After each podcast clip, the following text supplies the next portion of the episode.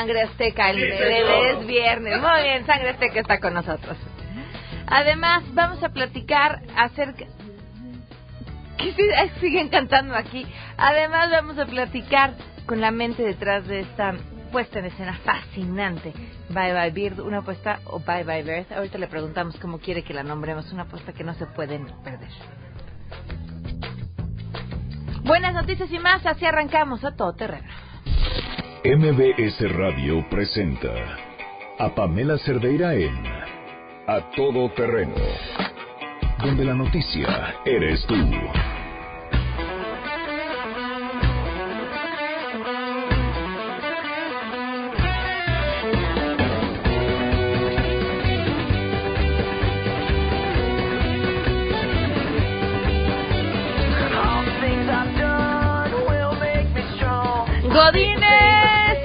Para nuestros oídos. Así se escucha este viernes a mediodía cuando están todos ya listísimos para votar lo que estén haciendo en la oficina y arrancar con el fin de semana como se merece. Con eh, la ciudad pinta bien, ¿no? Hace el solecito, nos está coqueteando. Eh, todavía nos queda una semana de vacaciones para las escuelas primarias y secundarias y preparatorias, entonces todavía esta ciudad sigue siendo un sitio disfrutable, no con tanto tráfico, así que aprovechen este penúltimo fin de semana de vacaciones. Eh, muchas cosas que comentar el día de hoy, bueno, muchas cosas que comentar esta semana. Fíjense que ha pasado asuntos interesantes en lo relacionado a la posición que tenemos las mujeres en el mundo. Esta semana en la que se compartía esta imagen sobre el foro de lactancia en el que no había una sola mujer en el panel y, y todo eran hombres eh, hablando acerca de cómo promover la lactancia sin quitar el conocimiento que estos hombres tengan sobre el tema, esta situación habla de la poca representación que tenemos las mujeres, incluso en los temas que nos atañen a nosotras más que a nadie, como la lactancia. Y, y pongo de- sobre la mesa este tema porque también esta misma semana se votó en Argentina un tema no menor, la legalización del aborto. Ya había pasado en la Cámara de Diputados y bueno, pues había causado una discusión importantísima y un debate importantísimo su paso por el Senado. No se aprobó, pero las voces que se escucharon fueron muy interesantes y, retomo las palabras que me decía Janine hace unos momentos. Destacar que quienes tomaron la decisión de que esto no pasara fueron en su mayoría hombres. Otra vez, eh, sobre un tema que sí nos atañe a las mujeres, porque estamos hablando de nuestro cuerpo principalmente.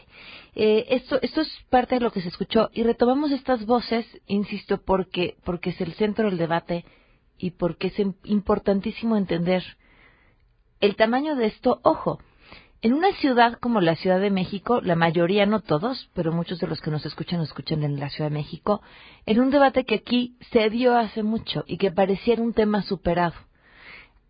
En Argentina se volvió un debate nacional, pero que también tuvo, además de esta trascendencia histórica, a pesar de no haber sido aprobado, un eco importantísimo en el resto de Latinoamérica.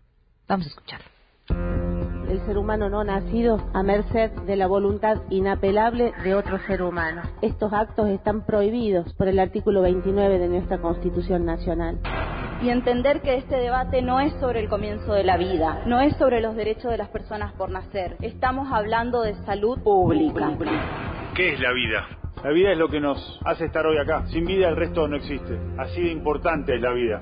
Negativos 38 votos, afirmativos 31 votos para la media sanción en general. Resulta negativa, en consecuencia el proyecto queda rechazado en los términos del artículo 81 de la Constitución Nacional y queda levantada la sesión por los ¡Aquí!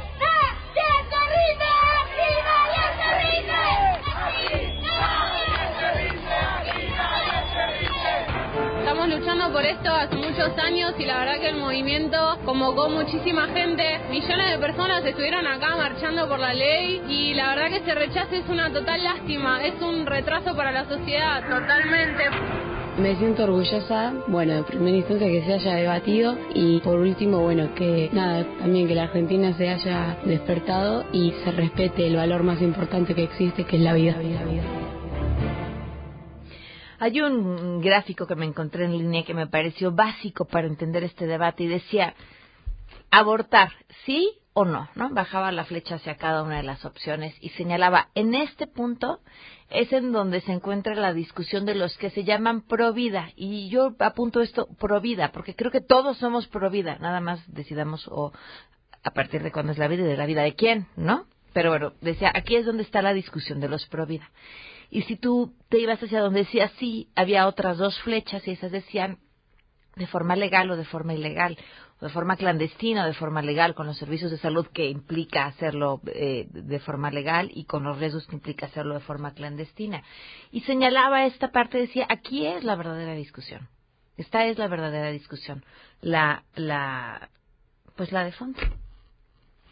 La pregunta que tenemos el día de hoy parte de otros datos que se dieron a conocer esta semana, la encuesta sobre discriminación en, en, nuestro país, y les preguntamos a todos, ¿se han sentido alguna vez discriminados? Queremos conocer tu opinión a todo terreno. ¿Alguna vez te has sentido discriminado? Pues yo creo que seguramente en mi vida alguna vez me han discriminado, pero yo creo que eso depende de cada persona y pues no sé, igual y no me he sentido tan discriminada. A mí sí me han discriminado en algunas veces, pero a mí no me importa. Yo pienso que es solo cuestión del criterio y la educación de las personas y con eso me quedo. No, nunca me he sentido discriminada. A todo terreno. Muchas gracias por sus respuestas. Las esperamos también por teléfono al 5166125, en WhatsApp 5533329585, a todoterreno arroba mbs.com, en Twitter y en Facebook me encuentran como Pam Cerdeira.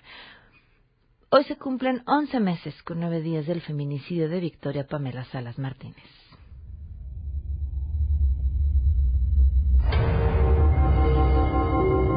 Y la secretaria dijo que no que efectivamente ese papel no, no se había levantado una denuncia ese día y que ella estuvo de guardia y que le dijeron los policiales, bueno, entonces, ¿por qué aparece tu nombre acá? Dice, sí, está mi nombre, pero no está mi firma. Victoria pues nada. 11 meses con nueve días sin explicaciones. De entrada, como esto que se señala en, en este audio, una de las pruebas que presentó la persona eh, buscada inicialmente por la autoridad por, por este delito, una prueba que la firma que lo avalaba, pues era una firma falsa o no de quien decía haber firmado. Y han pasado 11 meses con nueve días y quien quiera que haya sido responsable de este feminicidio goza de plena libertad. Vamos con la información. Saludo a mi compañera Rocío Méndez. México y el mundo están a la expectativa de que el nuevo gobierno asuma el reto de acabar con la profunda crisis de derechos humanos que vive México, expresa Amnistía Internacional en un memorándum entregado al presidente electo Andrés Manuel López Obrador.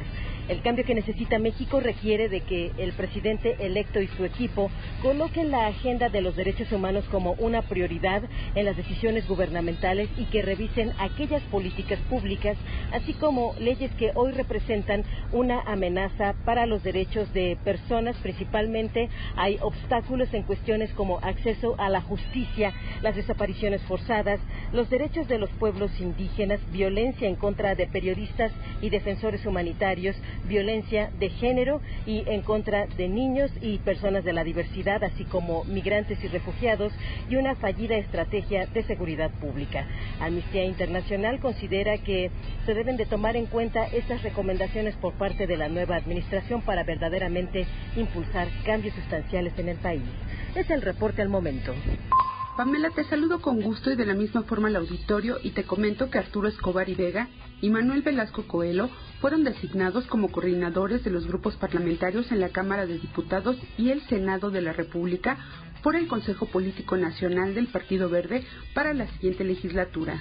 El presidente nacional del Partido Verde Ecologista de México, Carlos Puentes Salas, anunció esta decisión y agregó que los dos políticos designados cuentan con la experiencia legislativa para encabezar los trabajos en su bancada en las próximas legislaturas y para garantizar a los mexicanos un medio ambiente sano y fortalecer el desarrollo económico y social del país.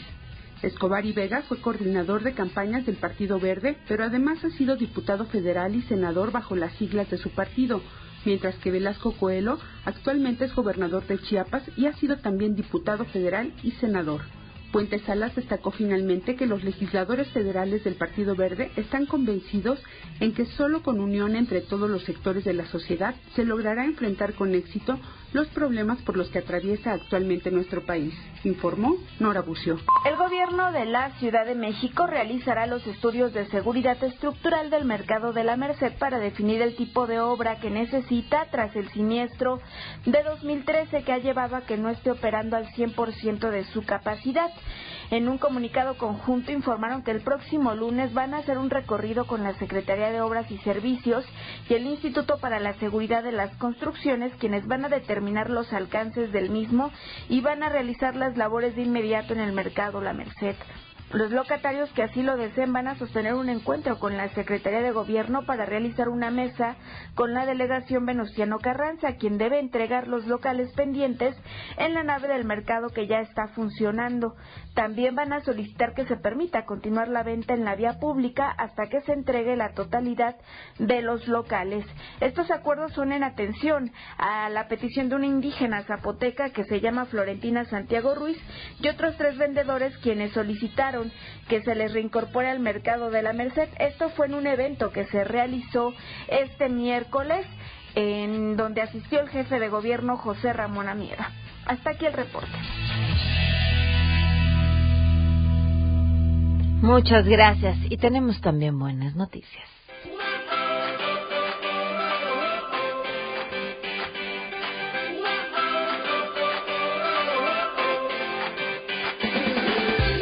¡Ay, qué buena noticia! Me encanta. Uy, esta le va a gustar a muchísima gente, sobre todo aquellos que son amantes de los animales.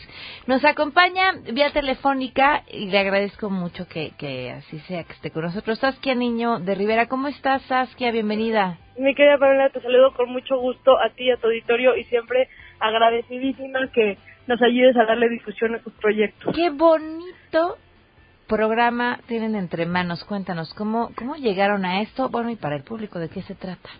Ay, bueno, te platico. La verdad es un proyecto padrísimo que nos tiene súper entusiasmados en la Fundación Reinserta.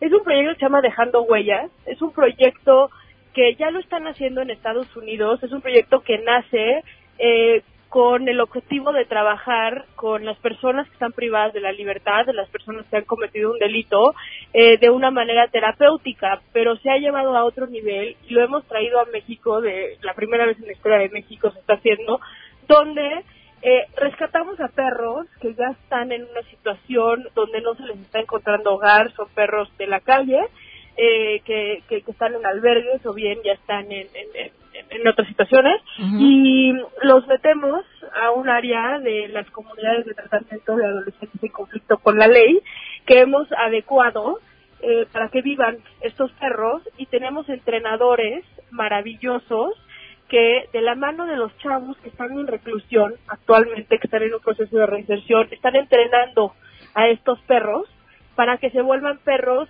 eh, de acompañamiento emocional que se les conoce. Okay. Entonces está increíble porque eh, se, se acercaron con nosotros varias familias de niños que tienen una discapacidad. Ay, se está cortando, Saskia. Así, no te muevas, no respires. ¿Ya lo tenemos de nuevo? Ahora sí, a ver. Sí, ya. perdón, se me cortó. Este, entonces conseguimos familias que tienen a niños con autismo y que requieren urgentemente de este acompañamiento que ya se sabe y ha estado investigado a nivel internacional de cómo los animales pueden ayudar a estos niños a estabilizar y a volverlos más sociales y a poder, eh, digamos, convivir de una manera distinta. Yo, yo lo vi, de hecho, hace dos días tuvimos el cierre de este proyecto en la comunidad de San Fernando, que es una de las comunidades más importantes eh, en México, más grandes en México, y, y hubo un momento antes de que empezara el evento donde estaba pues muchísima gente, ¿no? Nos acompañó el jefe de gobierno, nos acompañó la subprocuradora Sara Irene eh, de la PGR, nos acompañó la, la, la representante embajadora de Estados Unidos en México, fue un, fue un importante, un importante evento y estaba uno de los niños con autismo y uno de los entrenadores tenía a su perro que ya se le había entregado y el niño empezó como a angustiarse por toda la gente y empezó como a gritar y, y, a, y a estar angustiado. El perro se empezó a alterar porque no estaba cerca de su dueño, no de ahora este chavito de 15 años y el entrenador lo soltó, el perro se acerca, le pone el hocico como en su pancita al, al, al niño, niño. y el niño se, se como que se dobla y lo abraza Wow. eh, y automáticamente ves cómo, o sea, te lo corto y se me corta la voz porque porque fue impresionante ver cómo el perro hizo que el niño lograra esta como como tranquilidad, Conexión, claro. no una conexión impresionante. Entonces, al platicar con las familias, ya se entregaron estos perros, trabajamos con 40 perros, eh, con 40 adolescentes también, y, y ya se entregaron estos perros a las a las a las familias con con, con, con con estos chavitos y nos han contado historias maravillosas de cómo literalmente en un día sus hijos han tenido conductas muy distintas, eh, han, han, ellos sentido también una respiración muy fuerte, porque al tener un niño con autismo, tú estás angustiada muchas veces como mamá, ¿no? De, de que tu hijo esté bien eh, y demás, y se les ha dado una, una herramienta que ya se sabe a nivel internacional funciona perfecto. Y bueno, del otro lado también, tú no sabes lo que es que los niños que están actualmente en un proceso de reinserción puedan hacer una cosa que al final es una reconstrucción del tejido social, el que ellos hayan entrenado a un perro y se lo hayan entregado personalmente a un niño que tiene esta discapacidad y gracias al entrenamiento que ellos hicieron durante seis meses con estos perros, este niño esté mejor, es también una base de la justicia restaurativa para cualquier persona que esté en un proceso de reinserción. Pues es un proyecto maravilloso porque es un proyecto integral, ¿no? Donde hablas de animales, pero hablas de Sí. reinserción social, pero hablas de niños con autismo y, y, y creo que al final del día hoy que se está dando tanto, ¿no? De, de la reconstrucción del tejido social, de la paz, eh, de todo este movimiento, ¿cómo, ¿cómo le hacemos para empezar a integrar a la sociedad y volvernos a unir como, como sociedad? Oye, me justamente me venía a la mente ahorita que platicabas sobre cómo es un círculo todo esto, eh, lo que nos contaba Pedro Carrizales. Él decía de eh, ser un chavo banda, de estar inmiscuido en el pleito, en el conflicto, en la drogadicción, en el alcohol. Lo que le cambió la vida fue el momento en el que ayuda a una señora mayor a bajar de un camión. Y esta señora voltea y le dice, gracias, que Dios te bendiga.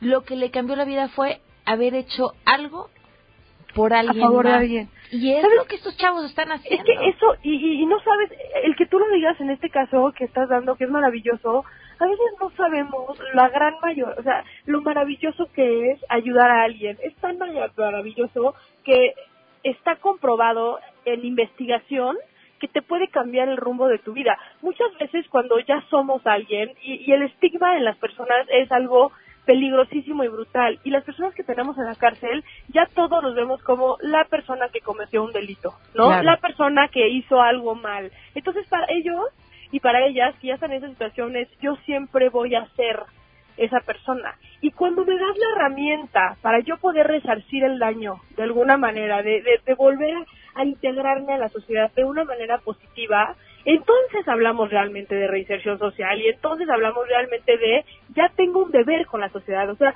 el momento que, que, que Carlos le, le ayuda a esta señora a bajar del camión y esta señora le dice gracias, él ya tiene una responsabilidad que es, él ya sabe que hay personas que necesitan de su ayuda. Y entonces ya no puedo yo tomar la decisión de tirarme a las drogas, de dedicarme a robar y de ser una, un, un- un parásito, ¿no? Para decirlo de alguna manera, este, social, porque ya tengo una responsabilidad. Yo ya vi como un niño con autismo le cambió la vida el perro que yo entrené. Entonces, ¿cómo me voy a yo volver a tirar a la delincuencia y a la, y a la banda cuando yo ya sé y yo ya tengo un don de ser un entrenador de perros para niños que tienen alguna discapacidad? Entonces, es un mensaje que tú compartes, Sam, que es maravilloso y es muy cierto. Saskia, de verdad felicidades, muchísimas felicidades por este gran proyecto. No, te agradezco mucho que le des difusión. El proyecto se llama Dejando Huellas. Hay un video padrísimo que está en nuestras redes sociales. Entonces invito a la gente que quiera conocer un poco más de este, de este proyecto, pues que nos escriban, Pam. Este, ahí está el video en las páginas de Reinserta, en Facebook, en nuestra página que es www.reinserta.org y, y, y, bueno, sus comentarios son más que bienvenidos y, y, este proyecto adelante. Perfecto, muchísimas gracias. Saskia. Un abrazo, Pami, gracias. Igualmente, 12 con 22, vamos a una pausa y volvemos. Más adelante, a todo terreno. La semana pasada tuve la oportunidad de ver una puesta en escena que me impactó, no solamente por lo bien hecha que está y el trabajo que hacen sus actores, sino el que hay detrás de quien a los 21 años escribió una historia con la que te ríes todo el tiempo y a la vez sientes como si te estuvieran enterrando un cuchillo. Regresamos. Si te perdiste el programa A Todo Terreno con Pamela Cerdeira, lo puedes escuchar descargando nuestro podcast en www.noticiasmbs.com. Pamela Cerdeira regresa con más en A Todo Terreno, donde la noticia eres tú. Marca el 5166125. Bye bye, Bernie. Bye bye, bird. Bye bye, Bernie.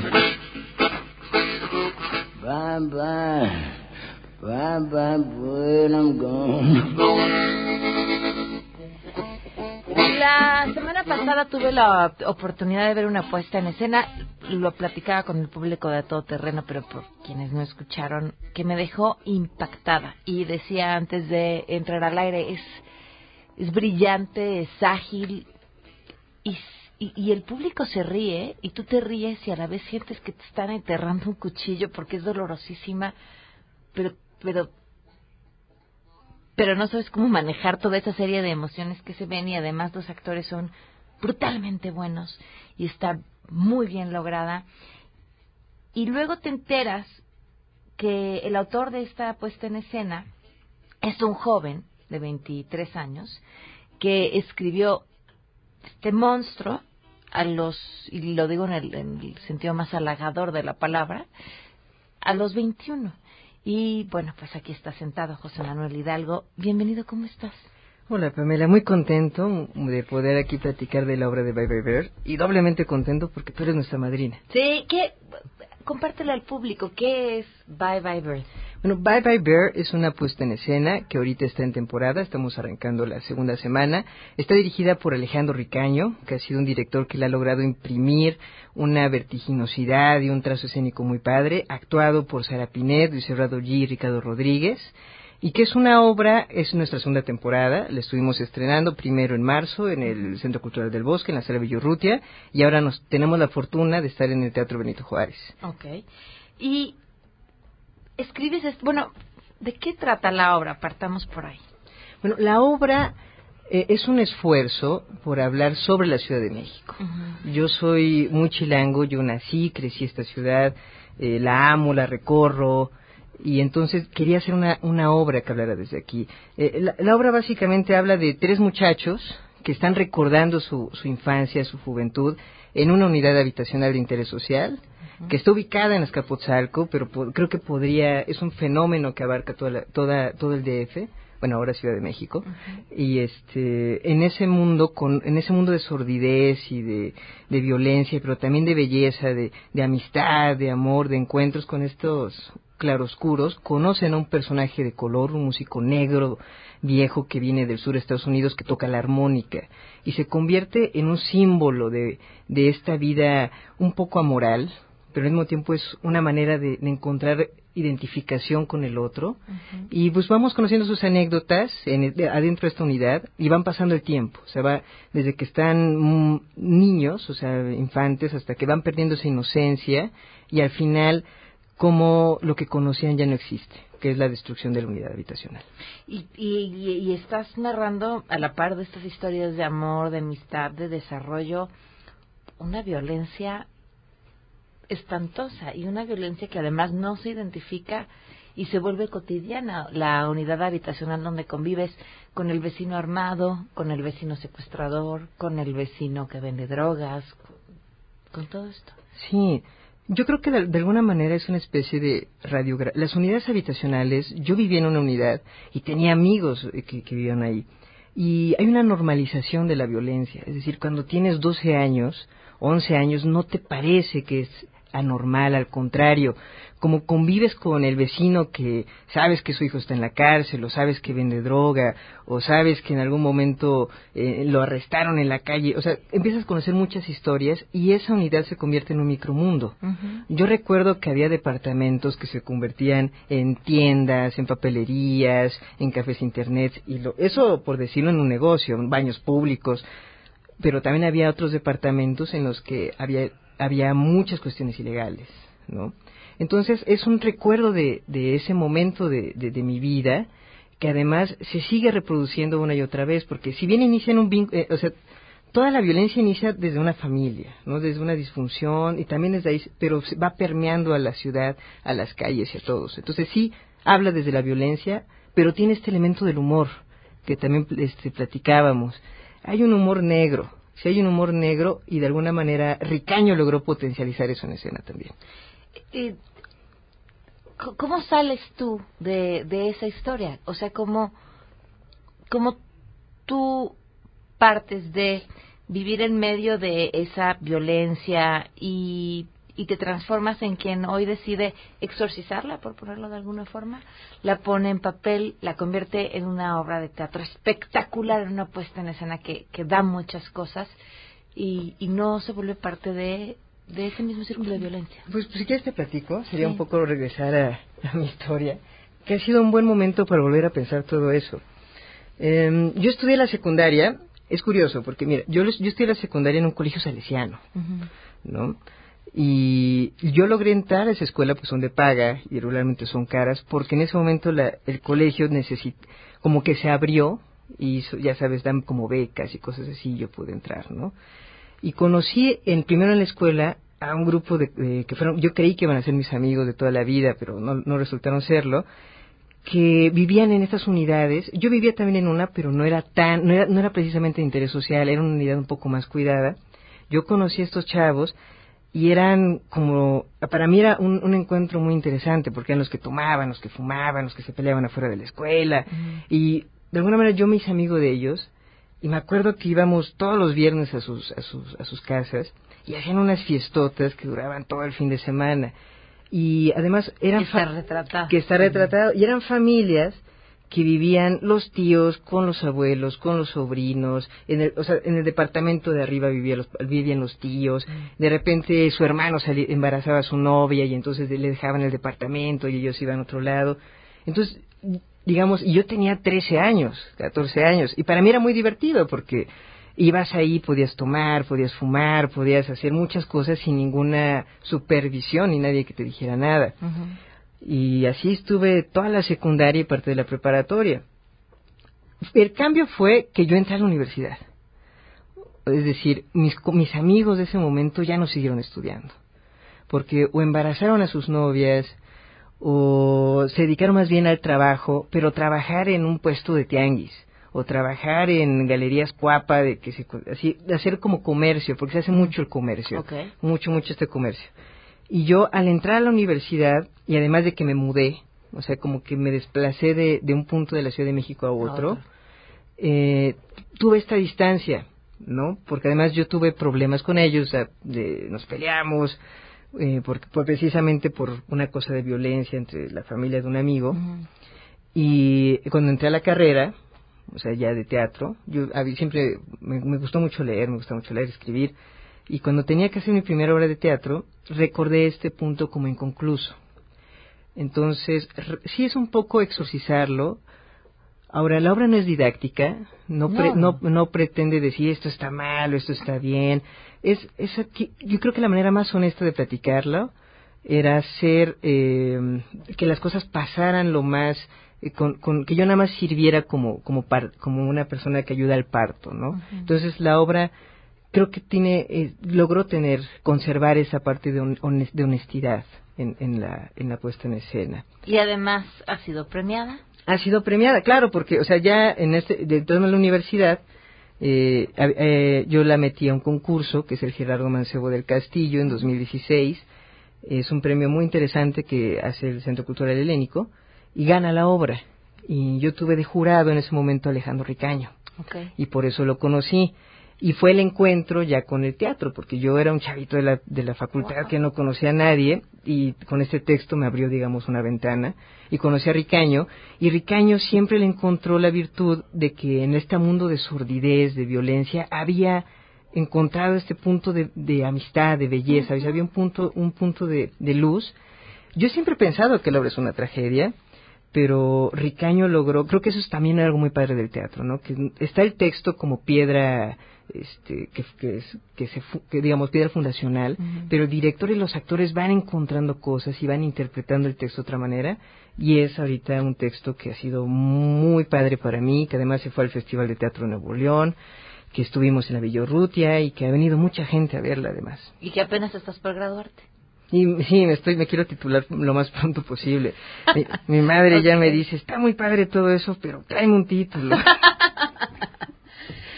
muchísimas felicidades. Es, eh, me da muchísimo gusto poder tener la oportunidad de platicar contigo aquí, en, en, esto que, que es el inicio de lo que sin duda será una gran carrera.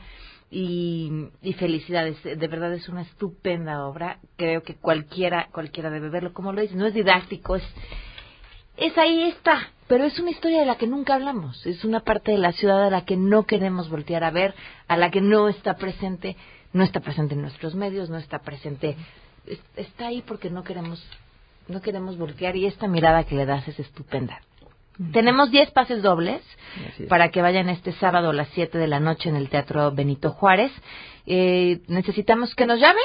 Sí, que nos llamen al 5166-1025 y ahorita les damos las indicaciones. Pero 10 pases dobles para que vayan a verlos y quienes no puedan llamar, pues que vayan y compren su boleto eh, van a estar solo agosto, ¿verdad? Sí, eh, estamos solo agosto hasta el 19, es decir... ¿Solo viernes y sábado? Viernes, jueves, viernes, sábados y domingos. Ok, ¿en qué horarios? Jueves y viernes a las 8, sábados a las 7 y domingos a las 6. Eh, también tenemos una página de Facebook donde nos pueden buscar, es Bye Bye Bear, y ahí estamos regalando dos por uno, boletos, haciendo dinámicas para que puedan ir. Muchísimas felicidades. Muchas gracias. Y de verdad un gran gusto platicar contigo. Vamos a una pausa y volvemos. Queremos conocer tus historias. Comunícate al 5166-1025. Pamela Cerdeira. A todo terreno. Donde la noticia eres tú. Volvemos. Estamos de regreso. Síguenos en Twitter. Arroba Pam Cerdeira. Todo terreno. Donde la noticia eres tú.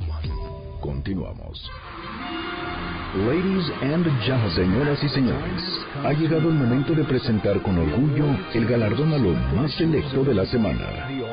Los premios de la semana en A Todo Terreno.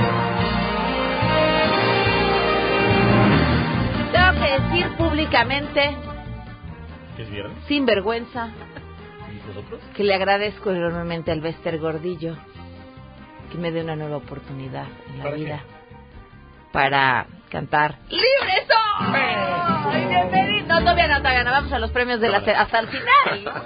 O sea, pues no, porque la gente seguro le va a pagar, pues por lo menos que le paguen al final del programa. Después regresan a la mesa para todos muy contentos.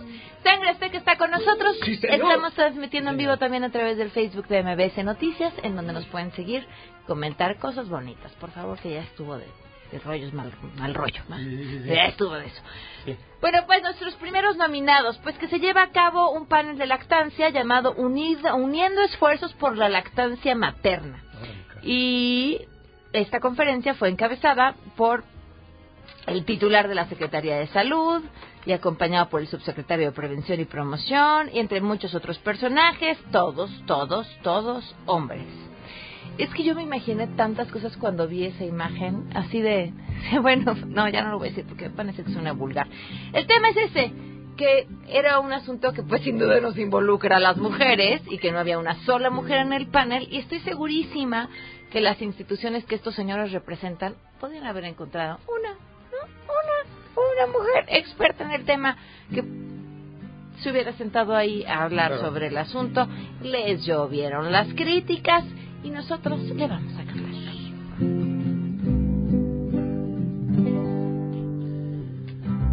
No es posible estar sin ti. Si tú no estás aquí, no entiendo nada. No se puede estar así. Si ella no está, no entenderemos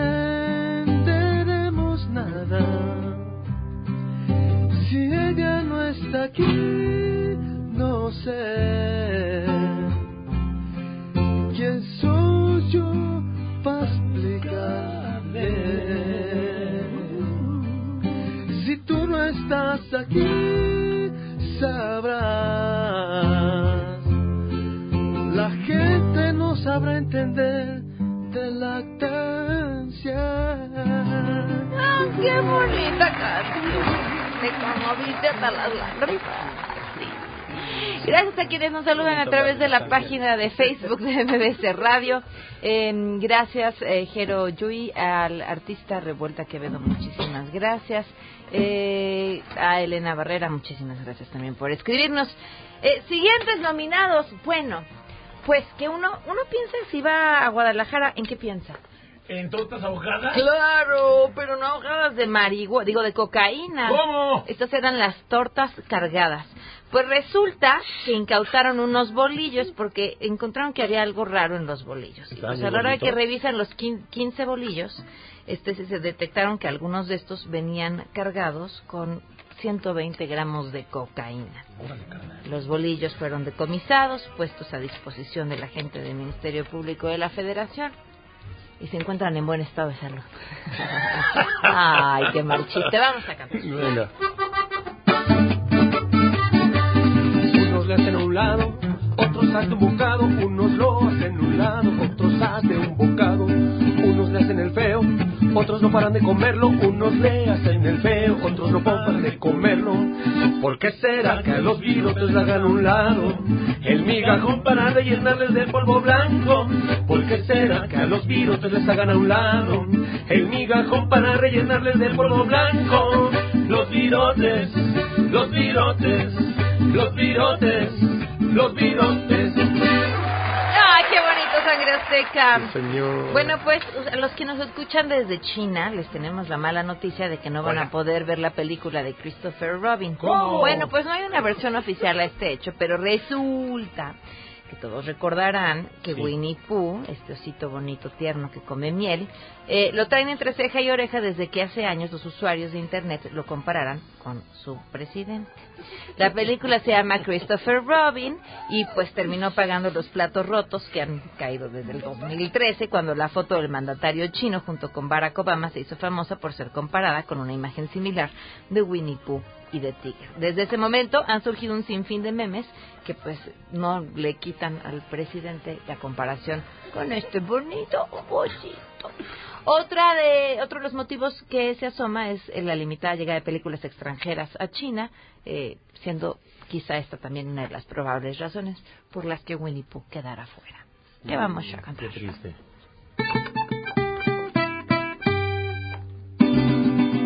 Voy a censurarte de una vez te advierto, pues no quiero más memes, burlas ni aspavientos. Voy a provocar que no haya lisas, aunque la película esté buena, pa' que le bajen azules no. Relajo, perdón, perdón, relajo. No ve Winnie puesta en su condena para que le bajen al desma al relajo.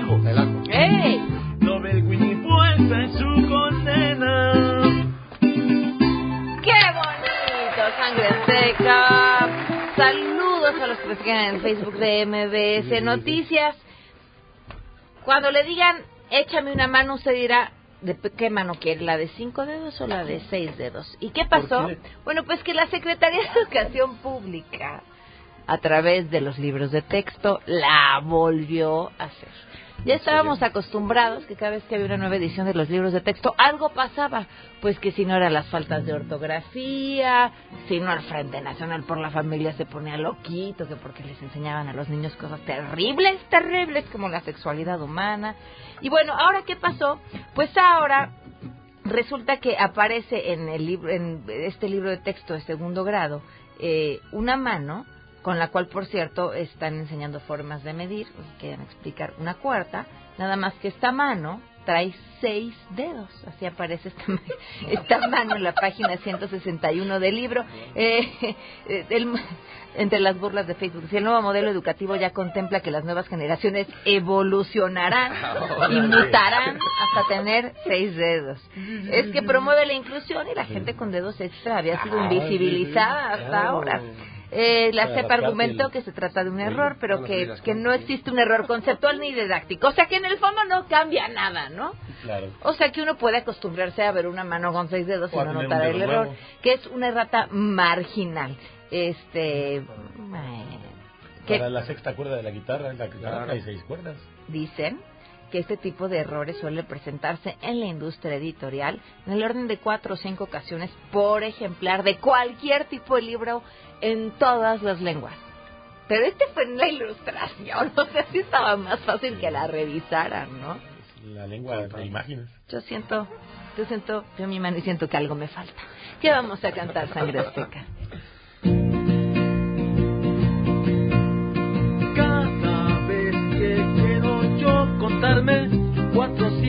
Detente, tengo que decir, detente, una y otra vez. Cada vez que quiero yo sumarme cuatro, cinco y seis, detente, eso no está bien, los dedos, yo no tengo seis, no cuentes más porque no voy a aprender. Tengo cinco dedos, la mano con seis deformes se ve. Cada vez que quiero yo sumarme, cuatro, cinco y seis, detente, eso no está bien. Los dedos, yo no tengo seis.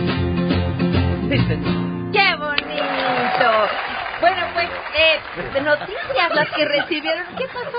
¿Te equivocaste? no, no, bonito. no. A mí me gustó. Parece que dice como idiota. No, no, no, Sería el éxito del verano si no fuera porque ya se acabó el verano. Es viernes. Eh, otra vez. Es viernes. Una y otra vez. Es viernes.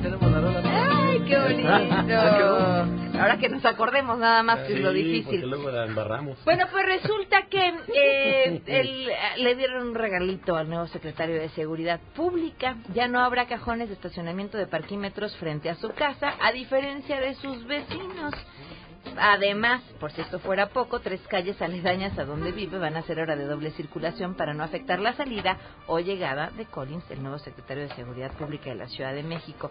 Eh, esto es parte de lo que los vecinos han anunciado, que además pues se enteraron prácticamente así de un momento para otro. Según el comité vecinal, estos cambios se dieron una semana después de la toma de posesión de Collins como titular de la Secretaría de Seguridad Pública. La subsecretaría de Tránsito se defendió y dijo que se trataba de ajustes viales que ya estaban en planes antes. Lo demás fue una coincidencia. Mira tú. ¿Saben que no existen? ¿Qué? Los unicornios y las coincidencias. ¿Qué vamos a Órale, cantar? qué profundo. Lo sé, no sufriré más. Sin parking me la pasaré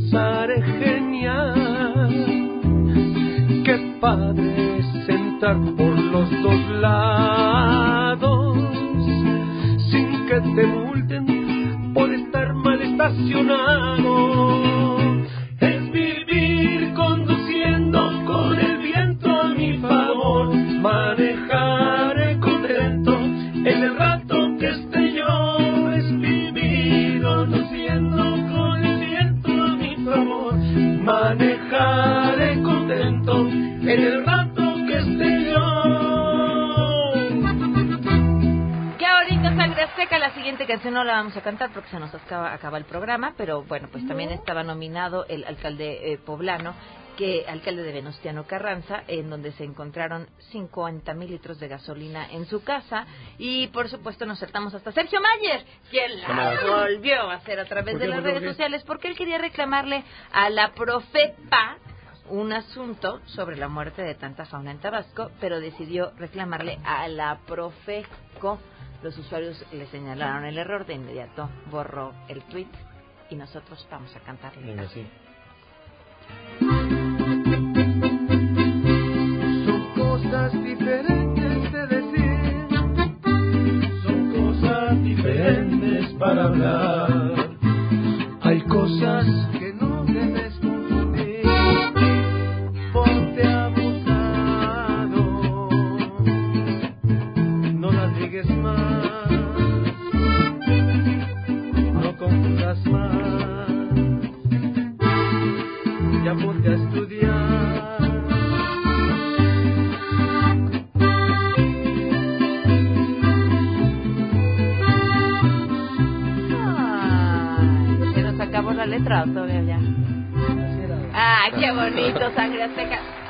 Tiempo. Para Sí. nada más. No nos va a dar tiempo de sí, cantar no, libres no, hoy. no, que se espere no, para no, no, Sí. no, Miyagi viene armado y enojado Sí, y nos no. cobra cada minuto. Si nos da tiempo o no nos da tiempo. Un minuto. Vas, Un minuto. arráncate. ¿Para cuál? Pues libres hoy, ¿no? Ah, ok. Eh, para Venga. dedicada a el Bester Gordillo. Sí, vas, sí. Venga. Aquí ya dijo su letra. Este,